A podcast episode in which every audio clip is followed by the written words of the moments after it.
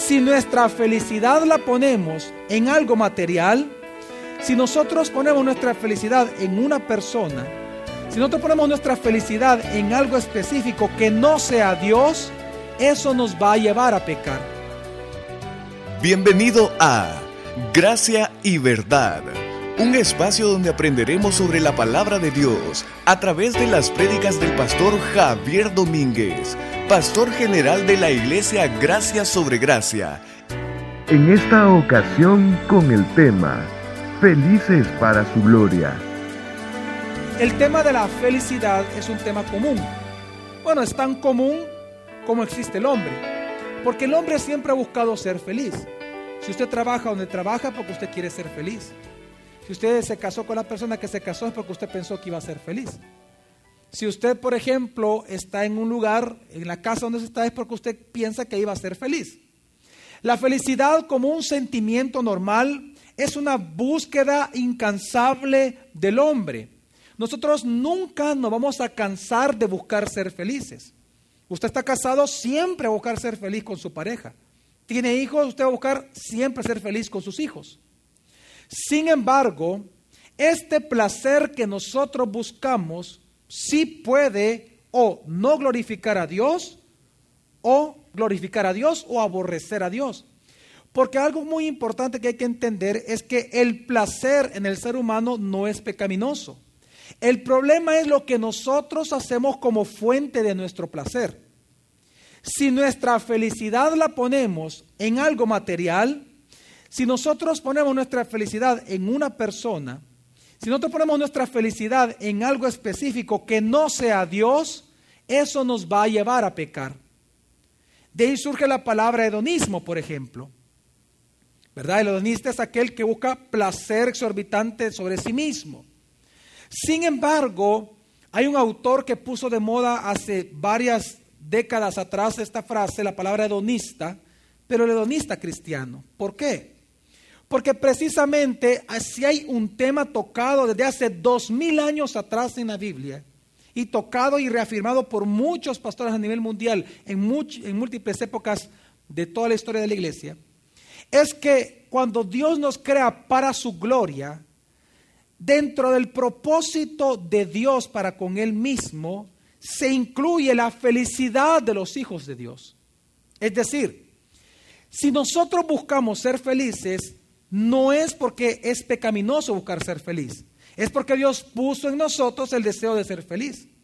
Pero este deseo de ser feliz se eh, encuentra su consumación o encuentra su raíz en Dios. En otras palabras, nosotros fuimos hechos para ser felices en Jesús. Cuando usted y yo somos felices en Cristo Jesús, entonces nosotros podemos en esa felicidad o con esa felicidad estamos glorificando a Dios. Por eso es que este autor dice, el hedonista cristiano, es decir, no hay ningún problema el tratar de buscar el placer en Dios, porque de todas maneras parte del propósito de Dios en crearnos es que nosotros nos deleitemos en Él. Él tiene que ser nuestra delicia, Él tiene que ser nuestro gusto, Él tiene que ser nuestro todo. Por eso es que el salmista dice muy claramente, y es, y es uno entre muchos versículos, dice el Salmo 37, versículo 4. Deleítate a sí mismo en el Señor, y Él te concederá las peticiones de tu corazón. Deleítate a sí mismo en quién, mi familia? En el Señor. Entendamos que aquí es un mandato de Dios. No es un consejo de Dios, es un mandato. Deleítate. Tienes que deleitarte, tienes que gozarte, tienes que ser feliz. ¿Pero en quién, mi familia? En el Señor. Es decir, no hay nada de malo en gozar, no hay nada malo en ser feliz, si esto es en el Señor. Si nuestro origen, nuestra fuente es el Señor, esa felicidad lo va a glorificar a Él. La felicidad verdadera en un ser humano proviene de la gracia de Dios. Pero ni siquiera lo hace Dios por nosotros, lo hace por amor a Él mismo para su gloria. El hecho de que usted sea feliz no es algo que usted pueda lograr con su esfuerzo, sino que Dios se lo da por gracia a usted y para la gracia. Es decir, para la gloria de Él. Dios si quiere que usted sea feliz, sí. Pero hay dos maneras de ser feliz en este mundo. O buscamos nuestra propia felicidad en las cosas que este mundo ofrece, o buscamos nuestra felicidad en Cristo Jesús, quien es nuestro origen, quien es soberano, es decir, somos contenidos por Él. Si nosotros buscamos la felicidad en este mundo, tenga por seguro que la felicidad va a ser pasajera. El día que ya no esté la persona que tanto usted ama, se va a tirar más derechado del mundo. El día en que venga una enfermedad, usted va a pensar de que Dios no lo ama. Pero si su deleite, su gozo y su felicidad están en Dios, tenga por seguro que ese gozo va a ser eterno. Amén. Y va a ser feliz eternamente. Con problemas, pero feliz. Y esto, por eso es que nosotros vemos que en la Biblia a Dios le interesa tanto el tema de nuestra felicidad, que incluso Jesús lo habló. Y Jesús lo habló en las bienaventuranzas. La palabra bienaventuranza significa feliz o muy feliz. Muchos autores dicen que significa tres veces feliz. Tanto en el Antiguo Testamento como en el Nuevo Testamento se nos llama que busquemos ser bienaventurados. Es una búsqueda real. Dios quiere que usted busque el placer, pero en Él. Es que, quiero explicarle esto de un inicio. La razón por la cual nosotros pecamos con los placeres que hay en este mundo, es decir, la razón por la cual nosotros nos complacemos con la fornicación, con la mentira, con el adulterio, con las drogas, con todo lo que el mundo ofrece, porque eso es gustoso a la carne, causa placer, por eso es que existen esas cosas, si no, no existieran. Si en verdad hay gusto por esas cosas, es porque entonces ese ser humano que practica eso, yo le aseguro que nunca ha gustado de Jesús. Porque si una persona gusta de Jesús, este placer superior vencerá cualquier otro placer que se pueda tener. Si el placer de una persona, por ejemplo, está en 30 minutos de sexo con alguien, es porque no ha probado a Jesús. Si nosotros gustamos a Jesús y nosotros nos deleitamos en Jesús, ese deleite va a ser tan grande que va a superar cualquier otro. Y la razón por la cual nosotros buscamos placeres en este mundo es porque precisamente nosotros no hemos entendido o en todo caso no hemos visto la gloria de Jesús. Porque cuando nosotros entendemos la gloria de Jesús, vemos su gloria, gustamos de Él. Y es que nosotros fuimos creados para gloria y alabanza de Dios. Y mientras glorificamos a Dios, claro que vamos a ser felices. Por eso es que cuando una persona está destituido de Dios, que no puede conocer a Dios y no lo puede entender, ese deseo por ser feliz nunca se va a quitar. Dios lo puso en nosotros. Pero como no tiene contacto con Dios porque no puede, claro que va a ser de las cosas de este mundo su felicidad. Y vienen las corrupciones constantes. Pero por eso es que nosotros, ahora en Cristo Jesús, lo que Dios quiere es que nuestra vieja naturaleza nos despojemos de ella y que nos vistamos, dice la Biblia, de la nueva naturaleza que es en Cristo. Para que entonces ya no seamos felices en las prácticas del pasado, sino que aprendamos a gozarnos, a deleitarnos en Cristo Jesús. Entonces las bienaventuranzas son aquellos mandatos santos de Dios que Dios nos pide obrar, porque aquí hablamos de obras, pero obras en la gracia, basadas en la gracia. Que Dios nos pide si nosotros queremos ser felices. Si nosotros cumplimos, aunque sea imperfectamente, cumplimos las bienaventuranzas en nuestra vida, por causa de la gracia y fortalecidos por la gracia de Dios, entonces vamos a ser felices y con esa felicidad glorificar a Dios. Por eso quiero pedirle a todos que me acompañen a Mateo capítulo 5 para leer, acerca de las bienaventuranzas. Y es que viene Dios y está interesado en su felicidad, sí, pero para que usted lo glorifique. Quiero que entendamos y recuerdo algo, mi familia. Nosotros no somos el centro de la voluntad de Dios, no lo somos. Si Él quiere que seamos felices, lo hace para gloria de Él. Y lo vamos a leer claramente, lo dice textualmente. O sea, es decir, Dios no quiere que seamos felices porque lo merecemos. No, es porque no lo merecemos. Es porque nosotros merecemos sufrir, merecemos llorar, merecemos el crujir de dientes y el lamento eterno que cuando Dios nos hace felices, entonces Él se lleva la gloria por gracia. Mateo capítulo 5, versículo 1 al 10, lo vamos a leer y dice así.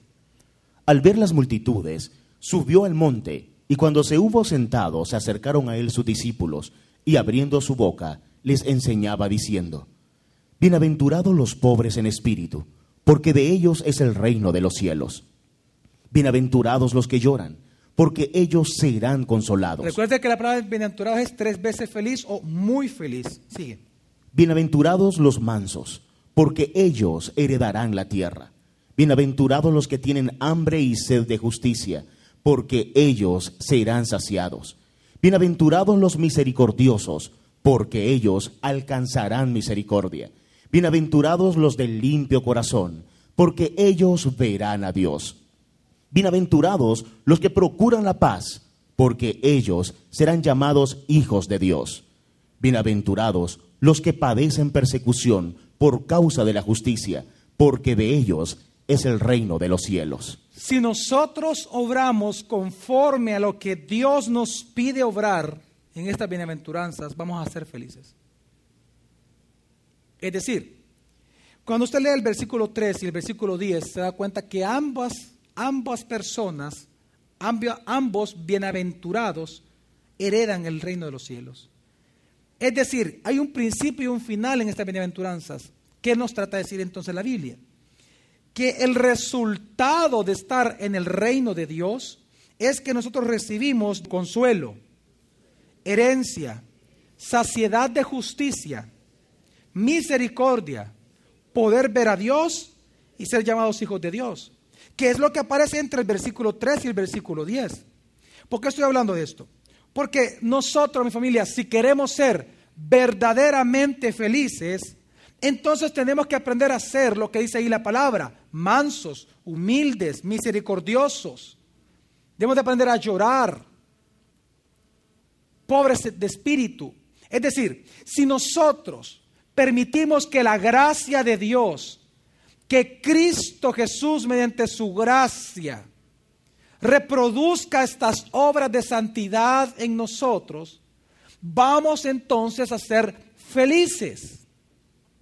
Y esa felicidad va a glorificar a Dios, no la que conseguimos con cosas de este mundo. Eso no glorifica a Dios. Usted puede ser muy feliz pero no glorifica a Dios con su felicidad. Usted glorifica a usted mismo o a su gente o a su familia o a este mundo. Pero si usted, siendo feliz, con esa felicidad quiere glorificar a Dios, entonces vea, por favor, la palabra en las bienaventuranzas.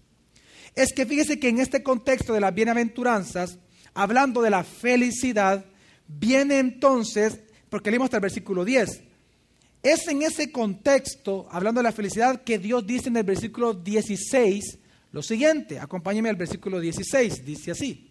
Así alumbre vuestra luz delante de los hombres, de forma que vean vuestras buenas obras y glorifiquen a vuestro Padre que está en los cielos. Estas buenas obras que habla el versículo 16 son las obras de las bienaventuranzas. Viene hablando de ser feliz. Es decir, usted tiene que entender esto, mi familia, todos entendamos esto. Las buenas obras de los creyentes no son obras que nosotros nos inventamos. Yo puedo pensar que una buena obra es ir con mi familia a comer, porque eso compartimos tiempo de familia. Pero si lo que Dios quiere que es que en ese momento estemos en la casa, por decir algo, o que nos reunamos a meditar la palabra, y yo saco a mi familia, porque a mí la religión o la, o la, o la pseudo religión o el postmodernismo me enseña que debo de tener alto tiempo con mi familia para que ellos sean felices y yo también. Entonces yo desobedezco a Dios.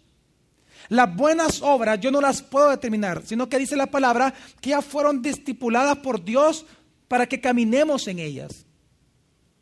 ¿Por qué estoy diciendo esto? Porque Cuando dice el versículo, así alumbre vuestra luz delante de los hombres, es decir, así hagan frente a las personas, sean pobres de espíritu, lloren, sean mansos, misericordiosos, tengan hambre y sed de justicia. Haciendo esto, los demás verán vuestras buenas obras y glorificarán a vuestro Padre que está en los cielos.